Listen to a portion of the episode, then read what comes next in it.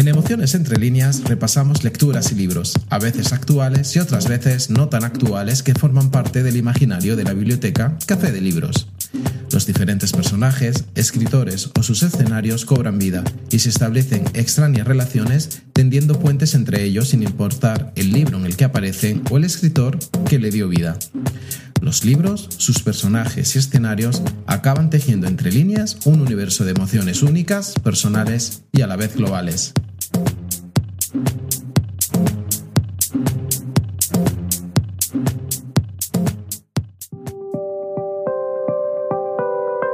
Hoy, en Emociones entre líneas, escenarios entre líneas, África del Este. El siglo XXI, la literatura se ha vuelto un arte más democrático, aunque aún queden muchas batallas por ganar y prejuicios que sortear. Una situación que responde a una corriente en la que durante siglos la literatura occidental se impuso en todo el mundo, condicionando el arte de una región o cultura, como en el caso de África. El continente africano es un territorio inmenso, espontáneo, emocionante, indómito. Allí ocurren grandes historias. Sus transitares narrativos se enmarcan en escenarios de inimitable luz, naturaleza desbordante y el espíritu irreductible de sus gentes. Las literaturas africanas son múltiples, variadas, indefinibles. Hablan lenguas que le fueron impuestas al continente y lenguas propias, aunque todas les pertenecen. Sus relatos se tejen dentro y fuera de las fronteras africanas, tratando todos los temas posibles, en todos los géneros y desde todas las sensibilidades. Y cuenta con unos muy vivos horizontes de incorpórea oralidad, avivados en gran parte por las desapariciones forzadas de sus escritores en cruentas y desgarradoras guerras intestinas. África es un crisol de culturas ancestrales e influencias coloniales, feudo de regímenes autoritarios y también de sociedades jóvenes de espíritu inquieto y reformador. Es imposible abrazarla, ya sea por la inmensidad de sus fronteras, ya sea por la intensidad de su diversidad, o sencillamente por la infinita creatividad de sus narrativas, inspiradas en una realidad en la que todo es superlativo y abundante, sin términos medios todo ello, en el pod del día de hoy, escenarios entre líneas África del Este, transitaremos por narrativas con voz propia de escritores y escritoras africanas, originarias de Etiopía, Eritrea, Djibouti, Somalia, Uganda, Ruanda, Burundi, Kenia, Tanzania, Sudán y Sudán del Sur. Iniciemos este creativo paseo por algunos escenarios narrativos, escritores, libros y lecturas inspiradas en lugares difíciles, violentos y hostiles, narrados desde el amor profundo, que son los protagonistas o desempeñan un papel preponderante en las historias narradas, como siempre desde las lecturas que forman parte del imaginario de la biblioteca. Café de Libros.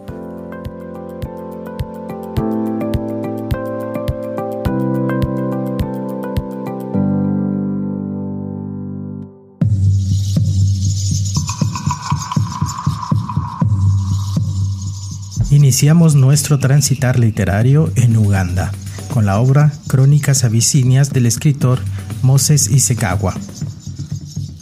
Enmarcado en la reciente historia de Uganda, narra la vida de Mugesi, protagonista de este libro, en siete partes que empiezan con 1971, los años de la aldea, y termina con Locuras del Gueto. El protagonista nace el mismo año en que Uganda obtiene su independencia y las lluvias torrenciales castigan al país, incluyendo su aldea, que abandonará para estudiar en un seminario católico de la capital. Decepcionado por la política del nuevo presidente, Mugesi se unirá a la guerrilla solo para descubrir que la corrupción reina en todas partes. Gracias a la ayuda de una organización europea, consigue viajar a Holanda, el autor va descubriendo aspectos de la vida social, religiosos, políticos, económicos y culturales en Uganda. Y lo hace desde la narración de historias imaginadas, plenas de personajes que nos arrastran y nos ensueñan. El niño que ha de ocuparse de sus hermanos menores, bajo la situación de poder, tratada a veces con humor y a veces con espanto de unos padres que Mugesi no duda en calificar como déspotas y cuya imaginación es alimentada por las historias que cuenta el tío Kawayida. crecerá sin pelos en la lengua, contándonos sus travesuras, sus pequeñas venganzas, su despertar sexual, su enamoramiento más profundo y sin salida, su propia pesadilla en forma de violación, sus logros como hombre de negocios y su contacto con la guerrilla. Esta obra está impregnada de aspectos de la vida del autor. Hay mucho más en los rasgos de Mugesi, su protagonista, en común con los Isewaga. Si Mugesi se vuelca en los libros gracias a un sacerdote, la afición por la escritura del escritor data de su época como estudiante en un seminario católico, etapa en la cual el sacerdote Emanuel Casaja le incentivó a probar su suerte como escritor. Además, ambos fueron profesores y ambos emigraron a Holanda.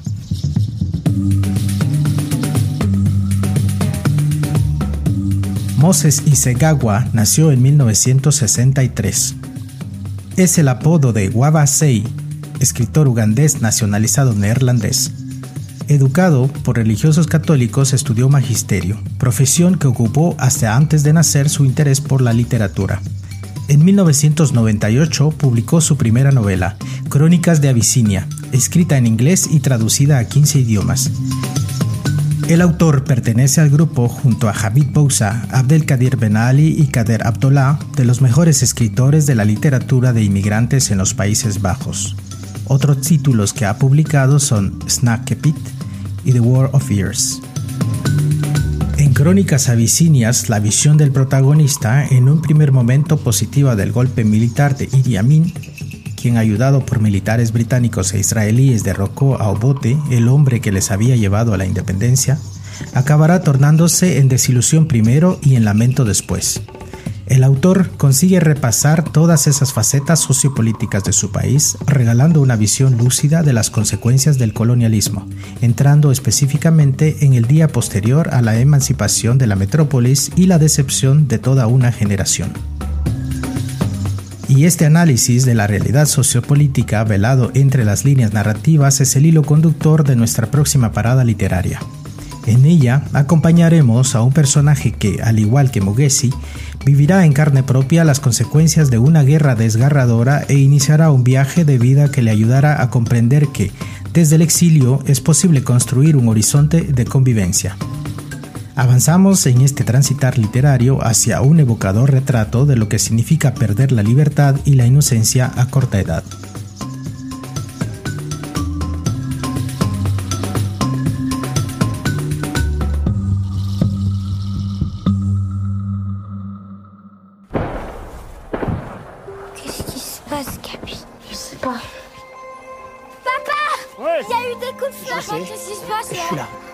Tué le nouveau président.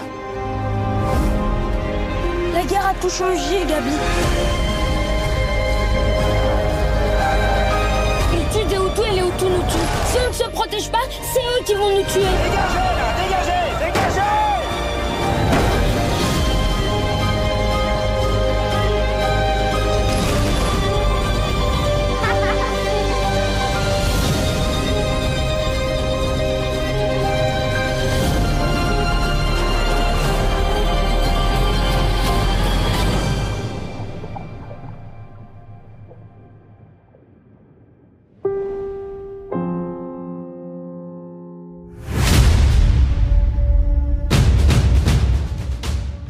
En 2019, el cineasta francés Eric Barbier hizo una adaptación al cine de nuestra próxima parada en este paseo libresco, protagonizada por Jean-Paul Rouve, Isabelle Cabanot, Chibril Van Copenol, entre otros.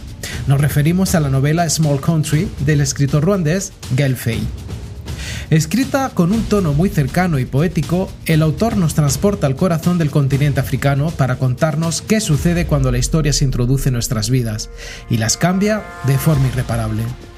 Hijo de una ruandesa Tutsi y un empresario francés instalado en Burundi, Gaby tiene 10 años y se pasa el día con su panda de amigos en las calles de Bujumbura, un escenario propicio a todo tipo de aventuras robar mangos en los jardines del barrio, fumar escondidas, descubrir la pasión por los libros en la casa de una extravagante vecina y bañarse en el río al atardecer. Un paraíso que empieza a resquebrajarse con la separación de sus padres y luego se rompe en mil pedazos con la irrupción de la guerra, que provoca una marea incontenible de odio y violencia que lo impregna todo. y obliga a Gabriel y su hermana a marcharse a Francia. Dos décadas después, aquel niño convertido en hombre regresa a su pequeño país y rememora los tiempos felices, el perfume de los árboles frutales y las plantas aromáticas, los paseos vespertinos entre los setos de bugambillas, las noches en vela tras un mosquitero agujereado, las termitas, los días de tormenta, las reuniones secretas y la furgoneta abandonada. Una existencia sencilla, apacible, banal, cuyo recuerdo impulsa a Gabriel a dejar constancia de que aquel mundo existió que fue una realidad hasta que los hombres y mujeres que lo habitan se vieron obligados a tomar partido y a aniquilarse mutuamente o exiliarse en otras latitudes.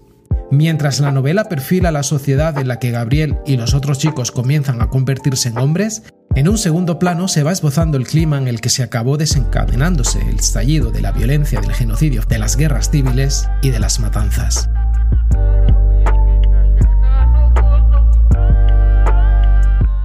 Gael Fey es rapero y escritor. Nació en Burundi en 1982, hijo de madre ruandesa y padre francés, pero a los 13 años tuvo que huir de su país debido a la guerra civil burundesa y el genocidio Tutsi de Ruanda. Afincado en Francia, pasó la adolescencia en una banlieue cerca de Versalles, donde descubrió el rap y el hip hop y comenzó a escribir sus propias canciones, con las que hacía frente a la soledad del nuevo contexto y reflexionaba acerca de su identidad mestiza.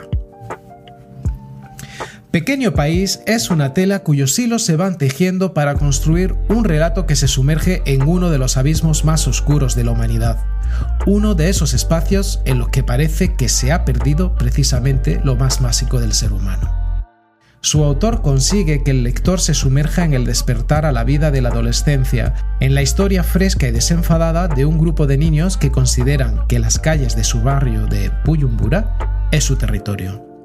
Sin embargo, cuando menos se lo espera, ese mismo lector se encuentra atrapado en los meses en los que el infierno asaltó la tierra en la región de los Grandes Lagos, primero en Ruanda y después en Burundi.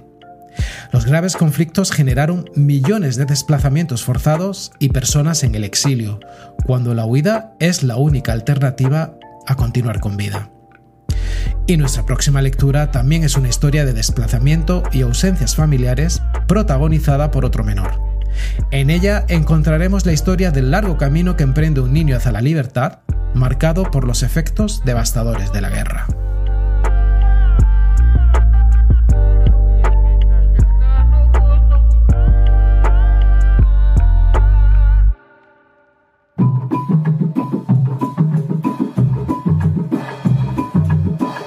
Mamba Boy is the story of my father. It's the story of a generation of Somali men who survived many, many different challenges. And it's a story that I think hasn't been told before. The book opens in Aden in 1935. My father was a street kid along with many other Somali children at the time. So he slept rough, he took whatever job he could get, he stole now and again, I think. He was um, Así se expresa la escritora de nuestra siguiente parada literaria sobre la inspiración detrás de su primera novela y la importancia de contar la historia de su padre. Damos un paso en este transitar literario africano de la mano de la escritora somalí Nadifa Mohamed y su novela Black Bamba Boy. Black Mamba Boy es un relato semi-autográfico de la vida del padre de Nadifa, ambientada en Somalia en las décadas de 1930 y 1940, que abarca una década de guerra y agitación, todo visto a través de los ojos de un niño pequeño solo en el mundo. También relata su viaje a través de Sudán, Egipto, Palestina y el Mediterráneo, antes de finalmente establecerse en el Reino Unido. La historia comienza en la ciudad de Aden, Yemen, en 1935, una ciudad vibrante, viva y llena de peligros ocultos. Y el lugar de Hama, un niño de 10 años. Pero luego su madre muere inesperadamente y se encuentra solo en el mundo. Hama se ve obligado a regresar a su Somalia natal, la tierra de sus antepasados nómadas. La guerra está en el horizonte y las fuerzas fascistas italianas que controlan parte del este de África se están preparando para la batalla. Sin embargo, Hama no puede descansar hasta que descubre si su padre, que ha estado ausente de su vida desde que era un bebé, está vivo en alguna parte. Y así comienza un viaje épico que llevará a Hama al norte a través de Djibouti, Eritrea y Sudán, devastados por la guerra, hasta Egipto. Y desde allí, a bordo de un barco que transportaba refugiados judíos recién liberados de los campos de concentración alemanes, a través de los mares hacia Gran Bretaña y la libertad.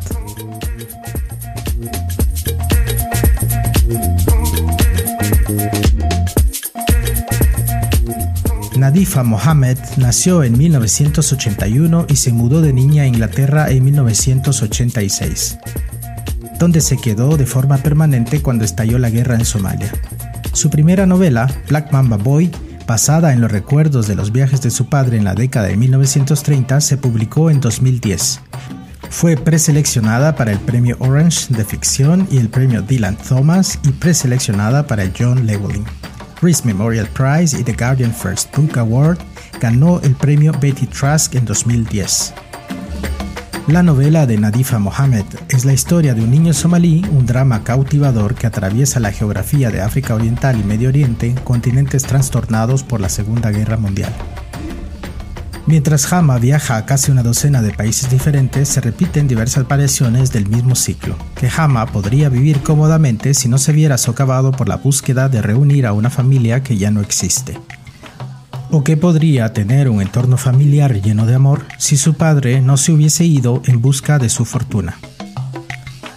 Pues bien, esta búsqueda de la cohesión familiar marcada por la responsabilidad en los vínculos de sangre y las intensas relaciones familiares marcarán el desarrollo de la trama de nuestra próxima parada narrativa. En este transitar literario, hacemos una escala en la obra de uno de los referentes de la literatura africana y concretamente Somalia. En ella acompañaremos a la protagonista en su regreso a su Nairobi natal, para hacerse cargo de su sobrina y su sobrino adolescentes.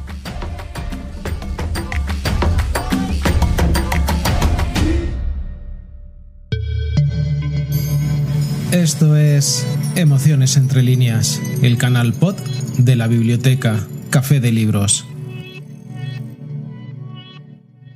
Well, Chinua Achebe was a great person. It was great fun to be with. We, he and I, met often, talked, enjoyed each other's company, and laughed a great deal. He was a very kind man,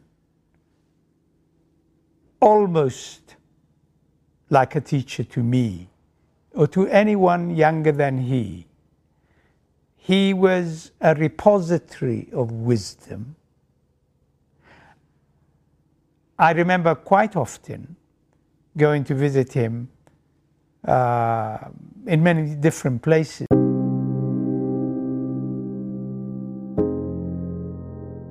Así se expresa el escritor de nuestra próxima lectura sobre otro maestro de las letras africanas, el novelista y poeta nigeriano Chichua Achebe. Hacemos un descanso en este transitar narrativo en la obra Esconderse a simple vista del escritor somalí Nurundin Farah. La novela arranca con un ataque terrorista en Mogadiscio. Ar, un trabajador de la ONU, es asesinado y su media hermana, Bella, asume el papel de protagonista en su lugar. Deja atrás una vida en Italia, donde es una exitosa fotógrafa de moda y se muda a Nairobi para cuidar a su sobrina y sobrino adolescentes. La madre separada de los niños, que tiene una relación desagradable con Bella, también regresa, reclamando sus derechos maternos. El conflicto resultante entre Bella y la viuda de su hermano se convierte en un elemento central de la novela, enmarcado por la rivalidad entre hermanos adolescentes y la demostración del impacto del terrorismo en una familia civil. El autor realiza un perfecto retrato dramatizado de las tensiones raciales, la violencia común de muchas ciudades africanas y las formas en que sus personajes se enfrentan y se acostumbran a ellas. El autor, mientras se preparaba para escribir la novela, tuvo que aprender cómo funciona la fotografía, para poder representar con precisión el trabajo de Vela como fotógrafa. Esta novela está escrita en tercera persona, a menudo siguiendo la perspectiva de Vela, pero ocasionalmente yendo a la deriva hacia alguno de sus otros personajes.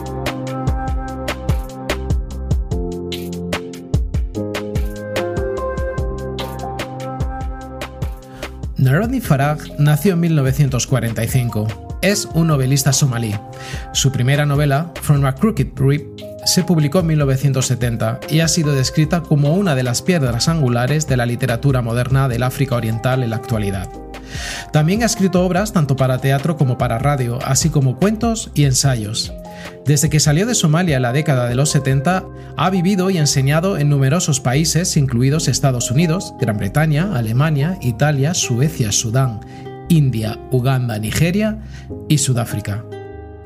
Farah ha sido aclamado como uno de los grandes escritores contemporáneos del mundo. Su prosa le ha valido reconocimientos como el Premio Cavour en Italia, el Premio Kurt Tucholsky en Alemania, el Premio Lettre Ulisse al arte del reportaje en Berlín. Después de publicar uno de sus primeros cuentos en su idioma nativo somalí, Farah pasó a escribir en inglés mientras aún asistía a la universidad en la India. Sus libros han sido traducidos a 17 idiomas y entre sus obras podemos mencionar Por qué morir tan pronto, Aguja desnuda, Sésamo cerrado, Territorios, Enlaces, Nudos, entre otros títulos. El ataque terrorista con el que da inicio la novela Esconderse a simple vista es muy similar al que mató a 20 personas, entre ellos civiles somalíes, personal humanitario de Naciones Unidas, en Somalia en 2013. Este atentado fue atribuido al grupo terrorista islamista Al-Shabaab, fruto de la mezcla de grupos islamistas radicales que tras la caída de la dictadura en 1991 proliferaron en este país. Y este escenario similar de guerra, atentados y grupos terroristas que claman venganza lo encontramos en nuestra siguiente lectura. Llegamos al final de nuestro caminar libresco con una conmovedora historia de guerra y aventura, amor y venganza, ambientada en el genocidio que tuvo lugar en Sudán.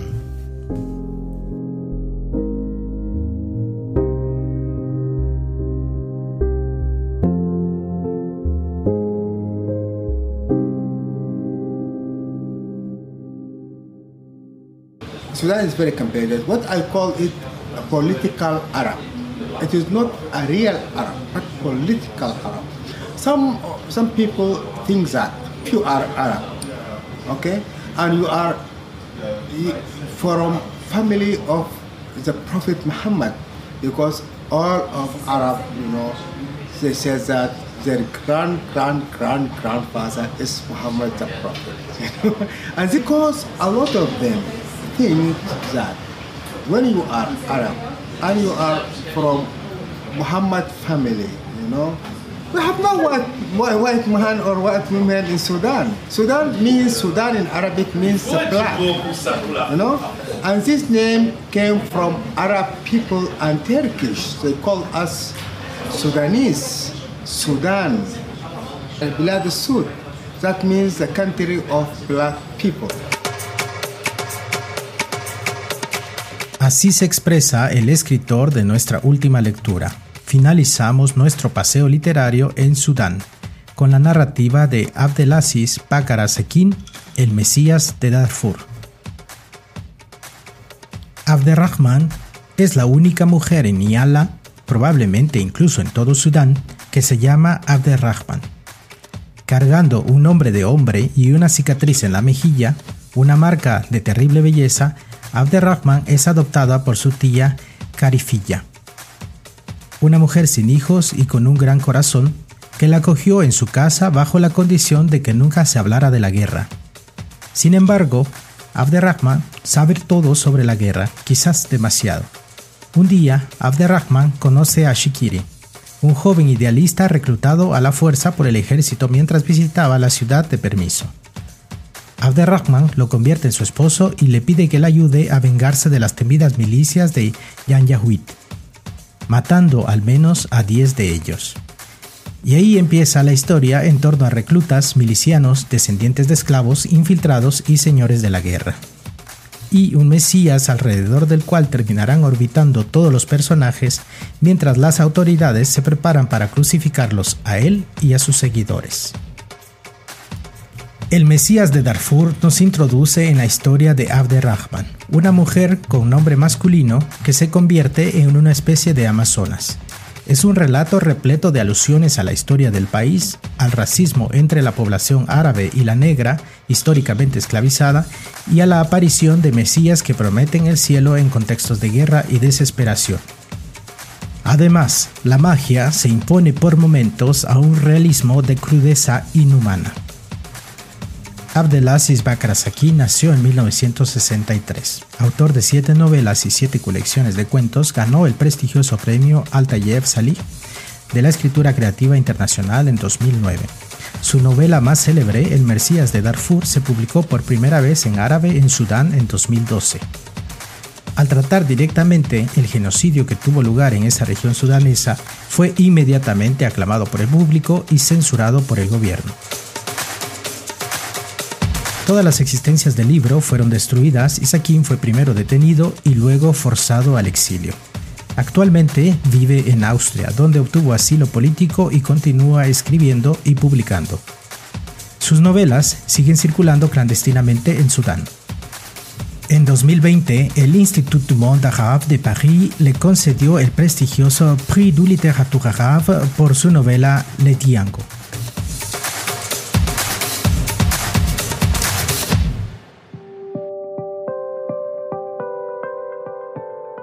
Y queremos terminar este pod invitándoles a descubrir otras lecturas inspiradas en los infinitos escenarios del este de África.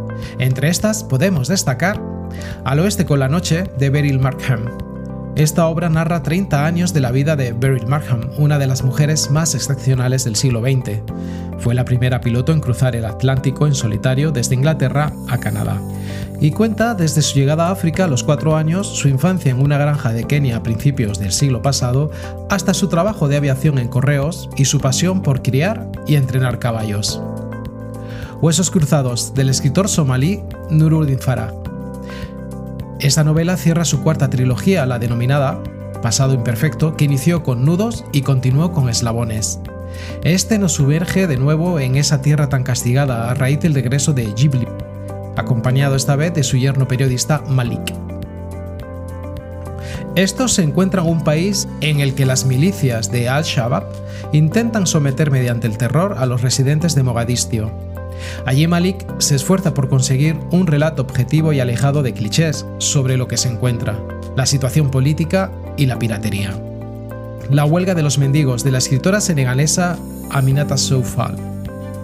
El director del Servicio de Higiene Pública encarga a su ayudante una misión, liberar la ciudad de los numerosos mendigos que ocupan las calles y que pueden dañar la imagen de un país que comienza a basar su crecimiento económico en el turismo. Nace un tejedor de sueños, el despertar de un escritor de Gugi Wa Mientras Gugi va a estudiar a la Universidad de Mekerere, en Uganda, su pueblo se defiende del Imperio Británico. En aquellos tiempos convulsos es cuando nace uno de los intelectuales más importantes de nuestra época, formándose como periodista, escritor de cuentos, dramaturgo y novelista. Cabe mencionar que visitaremos esta obra en el pod Escribir es un oficio peligroso. Ellas también cuentan una antología en la que se ha traducido a 20 escritoras de 11 países africanos de habla inglesa, tres generaciones de mujeres que nos hablan desde un caleidoscopio de temas que abarcan desde la cuestión de la identidad a la situación de exilio, la guerra, la esclavitud y la apartheid, entre otras muchas narrativas inspiradas en la visceral e intensa realidad de la región oriental del continente africano. Este pod es una sucinta travesía por narrativas con voz propia de escritores africanos, dejando para otra oportunidad aquellas creadas por narradores occidentales principalmente de Europa y Estados Unidos. Y antes de terminar, hagamos un brevísimo recorrido de otras obras y autores de África Oriental. Entre estas destacamos de Etiopía mencionaremos a Masa Mengiste, escritora etíope estadounidense. Entre sus novelas se incluyen Beneath the Lion's Gaze de 2010 y The Shadow King en 2019. Finalista del premio Booker en 2020. Hadis Alemayehu, considerado un clásico de la literatura etíope contemporánea. Algunas de sus obras son The Marriage of Ethiopia and the Future, Teret Teret, Yesemeret, Love Until the Death and The Criminal Judge, entre otras.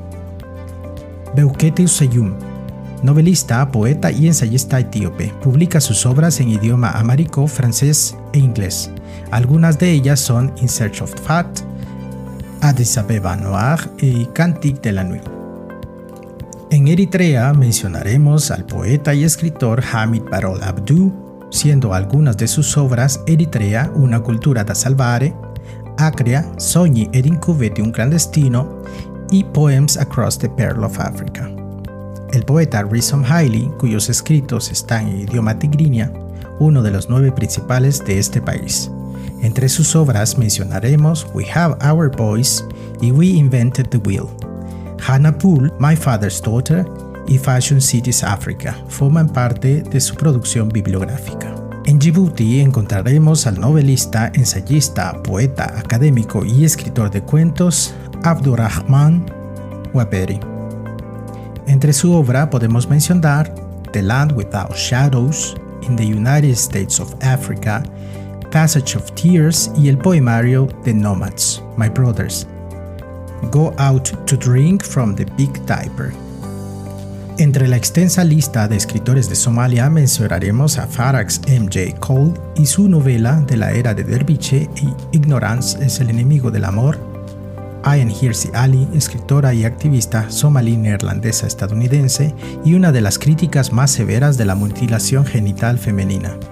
Entre sus obras destacaremos Submission, un guion para un cortometraje sobre la violencia contra las mujeres en sociedades islámicas, y Yo Acuso, defensa de la emancipación de las mujeres musulmanas.